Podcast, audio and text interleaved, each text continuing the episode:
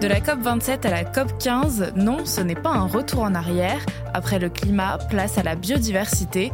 Pendant 15 jours à Montréal, au Québec, les délégations de 196 pays vont tenter de mettre fin à la sixième extinction de masse des espèces. Alors, comment sauver la biodiversité? On pose la question à Fabien Andriana Rissoa, journaliste à BFM Radio. L'objectif de cette COP 15 de la biodiversité, c'est tout simplement d'aboutir à un accord aussi fort que l'accord de Paris pour le climat. C'est capital parce qu'on est entré dans l'ère de la sixième extinction de masse et qui se déroule à un rythme mille fois plus élevé que la précédente. La précédente, c'était l'extinction des dinosaures. Alors pour vous faire le tableau, trois chiffres. Actuellement, un million d'espèces sont en voie d'extinction, dont les trois quarts en mer. 75% des terres du globe ont déjà été dégradées par l'homme.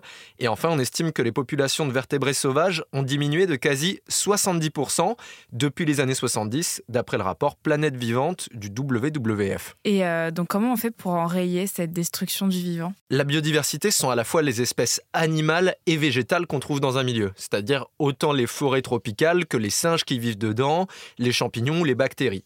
Pour les préserver, il n'y a pas 36 solutions. L'objectif de cette COP, c'est d'obtenir que 30% de la surface des terres et des mers soient préservées.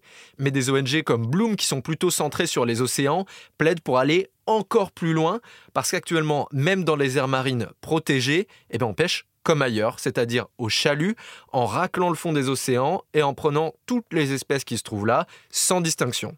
Pour vraiment protéger les espèces marines, ils estiment qu'il faudrait 10% de la surface des mers qui soit vraiment interdite d'accès pour les humains, pour laisser le temps aux populations de poissons, de mollusques et de plancton pour se régénérer. Ensuite, et c'est là que la COP27 pour le climat et la COP15 pour la biodiversité se rejoignent, il faut diminuer drastiquement nos émissions de gaz à effet de serre. Les solutions, elles sont connues. Il faut arrêter d'investir dans les énergies fossiles, électrifier les transports, manger moins de viande ou encore euh, rénover les bâtiments. Et puis enfin, il faut modifier les pratiques dans l'agriculture parce qu'aujourd'hui, c'est la principale cause de déforestation. Un exemple, c'est qu'on déforeste l'Amazonie au profit des plantations de soja. Il faut replanter des haies, des variétés de fruits et des arbres plus variés pour éviter que les maladies se propagent au cœur d'une monoculture et puis surtout arrêter d'utiliser des pesticides et des insecticides.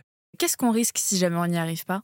Alors là, ce serait vraiment une très mauvaise nouvelle parce qu'on serait face à un éventail de catastrophes d'assez grosse ampleur. Déjà, la production alimentaire, elle pourrait chuter, ce qui serait dommage puisqu'on est 8 milliards d'êtres humains maintenant et qu'on pourrait être 9 milliards en 2050.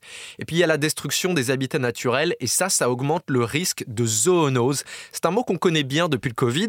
Ce sont les maladies qui passent de l'animal à l'homme quand on est en contact avec des animaux qu'on n'aurait pas croisés si on n'avait pas détruit leur environnement.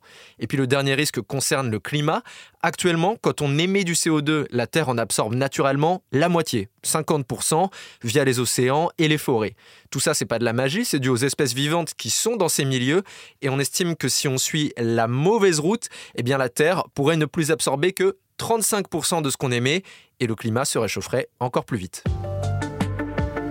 Merci d'avoir écouté ce nouvel épisode de la Question Info.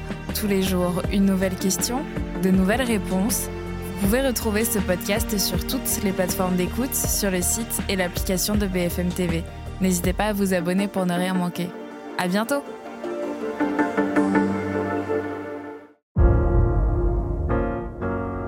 Vous avez aimé écouter la question info? Alors découvrez le titre à la une, le nouveau podcast quotidien de BFM TV.